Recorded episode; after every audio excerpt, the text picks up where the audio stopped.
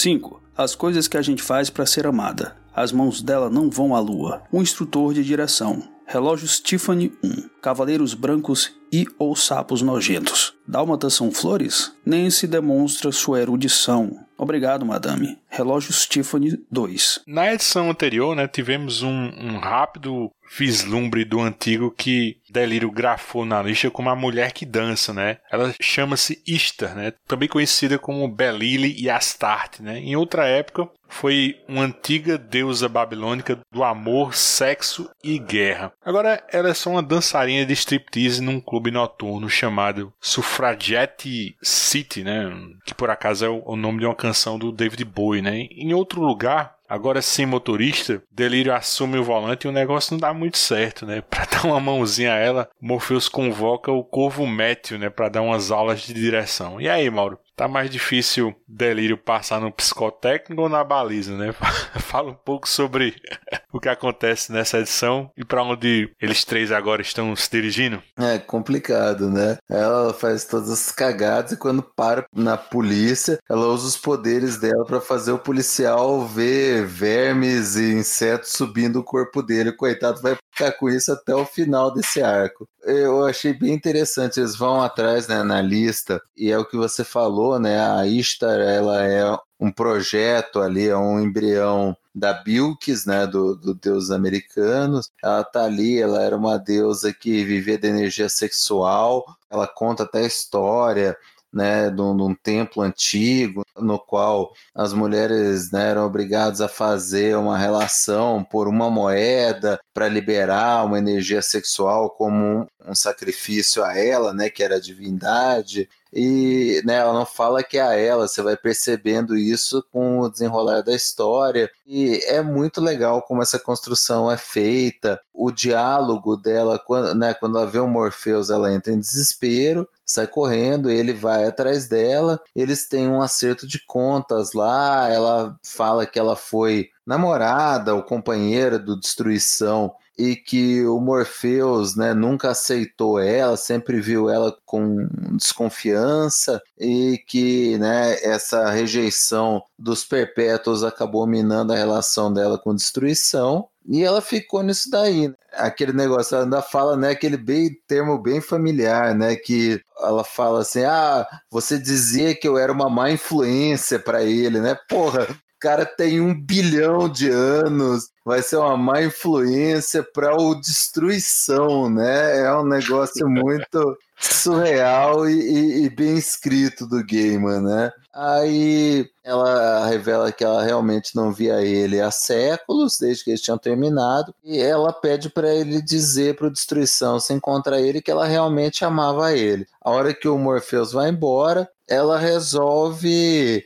liberar todo o poder dela, toda a energia que ela tinha guardada numa dança e acaba matando todo mundo que estava naquele clube de, de striptease, né? A energia que ela libera é muito forte para quem está assistindo e todo mundo morre. A única que sobrevive é a Tiffany, que era uma outra stripper meio burrinha, amiga lá dela, e que quando ela sai da explosão que destrói todo o clube de strip, acaba sendo confortado justamente pelo desejo, né? Tem tudo a ver, né? O desejo tem que estar presente num lugar como esses, né? Como num, num clube de strip é impossível né, que não esteja no domínio da desejo, ela vê tudo que está acontecendo e diferente da, da personalidade dela, ela oferece um casaco, oferece um conforto para essa Tiffany, né? Então, assim, a gente vê um outro aspecto da desejo aqui. Bem legal, é uma das melhores histórias desse arco. É curioso que a desejo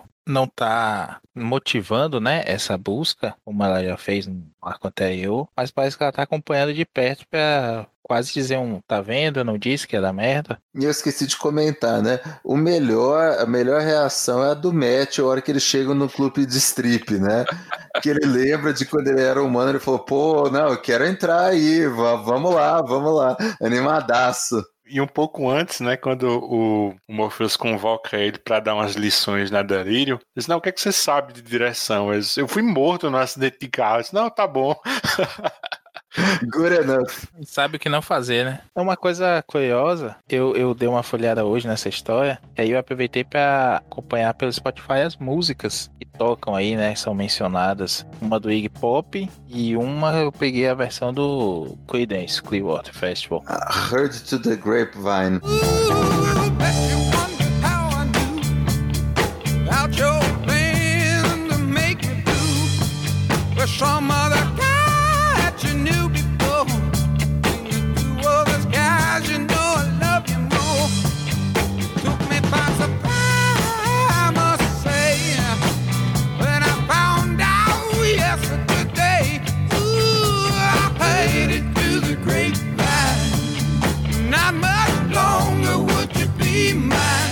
Várias versões bacanas dessa música. E tem a próprio nome né, do clube de strip, como o Luigi mencionou, que é o Suffragette City, que é uma música do David Bowie também muito boa.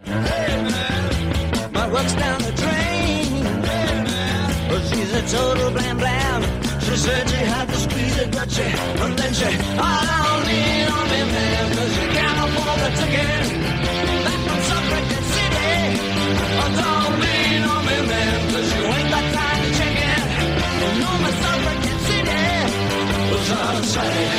A música que ela dança lá no final para explodir tudo, né? É essa do Iggy Pop, se não me engano. E ela é muito boa, bicho.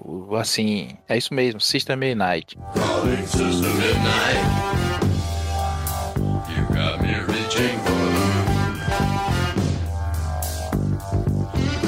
Sister me.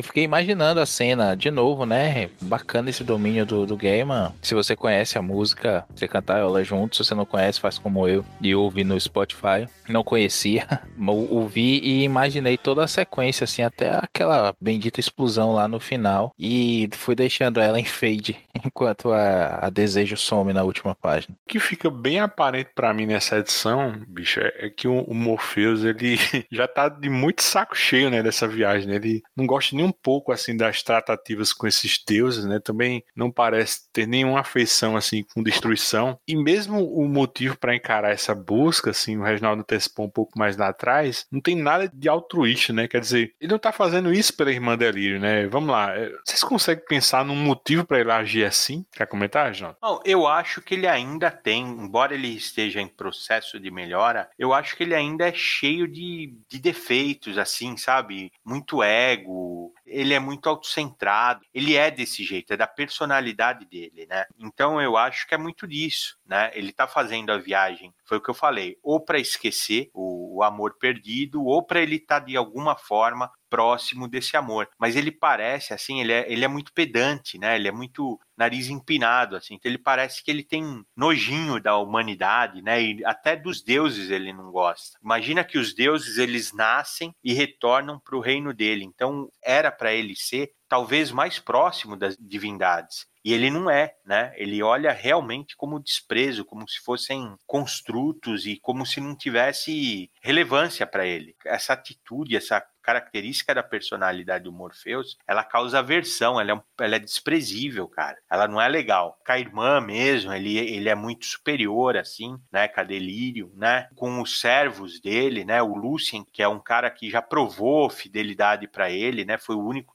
ficou no período que ele estava preso, né, que se manteve na função, você vê que ele não é, ele não trata bem o Lucien, né? Não trata bem ninguém, cara. A cordialidade para o Morpheus é a frieza. E frieza não é forma de tratar as pessoas. Então é muito, é, é uma personalidade difícil até de você se encantar. Se você se encanta por outros fatores, você acaba vendo, né, a responsabilidade dele é encantadora, né? A forma como ele estrutura o reino dele, né? Também a mudança que ele tem é gradativa, mas também é uma coisa atraente. Mas hoje eu consigo ver assim nessa parte aqui que nós estamos do, toda a série, eu consigo ver ele num momento ruim. Ele tá realmente amargo e tá desprezível, né? Eu acho que isso é proposital, assim. Eu acho que o Gaiman, ele sobe um pouco esse tom, assim, dessa antipatia dele, até porque ele vinha num crescendo dessa mudança, né? Ele tava começando, assim, entre aspas, ficar um pouco mais gente fina, né? Esse fora que ele leva, né, dessa mulher misteriosa, né? Ele deixa, assim, ele puto, assim, ele tá com a pá virada, né? E ele tá mais azedo que o habitual. Mas eu acho que isso aí vai funcionar mais lá na frente, com aquele diálogo do Destruição na penúltima edição, isso vai dar um show assim de humildade para ele. E assim, efetivamente, na última edição, com a atitude que ele toma com o filho, aí ele coloca de volta os pés no chão e ele vê que esse azedume dele não é nada, é uma coisa pequena, irrelevante, perto do que ele está prestes a vivenciar, né? Mudando um, um, pouco de assunto, e antes assim do comentário da capa, né? Eu tava vendo aqui os extras dessa edição 45 no finalzinho da, da edição flop, assim, da Globo. Tem um, um glossário, assim, bem bacana, né, assim, de cinco páginas, assim, detalhando alguns seres e objetos fantásticos, alguns dos quais que já foram citados na série Sandman, né? Tem essa Banshee, né? Esse sucubo, né? Tem incubos, corujas, o rouxinol, tem a própria Istar, né? Anéis. É bem bacana, bicho. Você chegou a ver isso? Reginaldo? Sim, sim, ele está ele tá emulando um grimório, né, de magia nessas páginas finais. Até na, na tipologia, né? Na verdade, ele, ele coloca como se fossem páginas que o Lucien recuperou. Até esse, esse desenho, essa arte aqui final, é aquela arte que parece arcana, assim, uma coisa alquímica, assim, né? É bem interessante. É bem interessante, sim. A explicação da, da Ista é bacana. Eu acho que, eu nem sei se é aqui que ele fala dela, né, da forma que ela era adorada, né, que é a prostituição ritualística, né, que, que fazia as mulheres se prostituírem, e ela mesmo, todos os consortes que, que ela se relacionava, o consorte morria, né, é, só o Destruição não morreu, porque o Destruição, eu acho que até é pior do que ela, né, assim, em termos de, de decadência, de, vamos dizer assim, de má companhia, de forma indireta, porque a gente viu que ele é uma pessoa até simpática. Mas você vê assim que talvez até porque a família não gostasse dela por causa disso. A natureza da Ista era, era todos os companheiros dela, né, todo o consorte dela estava fadado a morrer, a ser morto, executado, fazia parte até do processo do ritual dela, né? Então, talvez fosse isso uma preocupação genuína com o irmão, né? É uma coisa que a gente pode aí só é, palpite isso, né? Eu só queria voltar um pouquinho, Luigi, aquilo que você perguntou, né, dessa relação do Morfeu com destruição. Eu acho que existe um certo remorso, até uma certa raiva direcionada ali do Morpheus ao irmão, talvez até inveja, que o, o Destruição quebra a forma, né? Ele abandona. Porque ele não foi um, problema gigante, não, ele não foi estilhaçado, não, não sofreu uma mudança de aspecto gigante, ele apenas desistiu do papel dele. E a gente vê que o Morpheus não é um cara feliz no trabalho dele. Ele vive, por assim dizer, nos relacionamentos bizarros que ele se mete, né? Ele é um cara bizarro, tem a maturidade de um adolescente de 12 anos querendo ser dono do mundo, fugir e viver de amor. Só que ele é riquinho, né? Pode fazer o que ele quiser, então isso não, não dura só uma noite. E o irmão é um catalisador de mudança que é, dentro daquilo que a gente estava conversando, que ele muda esse paradigma e ele consegue se livrar. A própria Delírio fala, né, na loucura, entre aspas, dela, ela diz que ela nunca conseguiria abandonar a galeria dela mais pra frente. Sonho parece ter também esse entendimento, né? Nem, ninguém mais questiona o seu papel, mas ele não só questiona, como ele abre mão. E como ele diz mais adiante, de novo, que ele leva inclusive o sigilo com ele, né? O sinal dele, justamente porque ele não quer repassar aquilo para um outro aspecto dele ou para uma nova persona assumir aquilo. E os, o Morpheus vê isso como um absurdo, ele não, não consegue conceber aquilo. É uma ideia alienígena demais para ele. E por não entender, ele até tenta se aproximar e não consegue. E vem a repulsa até, né? Não se conforma, não perdoa jamais. E repete agora, 300 anos depois, o mesmo discurso que ele disse. Apesar do Destruição mencionar várias vezes que acredita que ele mudou, que ele evoluiu. Mas como vocês disseram, né? Ele tá num momento bem ruim aí. E a capa, Reginaldo? Essa é a, é a Ista na, nessa foto? Ah, eu acho que é sim, né? É, é sim. É muito legal essa capa, né? Tem o dinheiro lá em cima que você tá relacionando ao, a boate de striptease, né? Essa capa é aquela que acho que é o Gaiman que sempre fala dela, que um mamilo foi censurado, né? E é engraçado que eu não consigo ver esse mamilo em lugar nenhum aqui na capa do jeito que ele está falando aqui. E essa é a, é a, edição que ele diz que não foi censurada, né? Então não, não consigo entender, não sei se nessas versões aí atualizadas do Absolute tenham recuperado o mamilo, porque aqui eu não vejo ele em nenhum lugar, cara.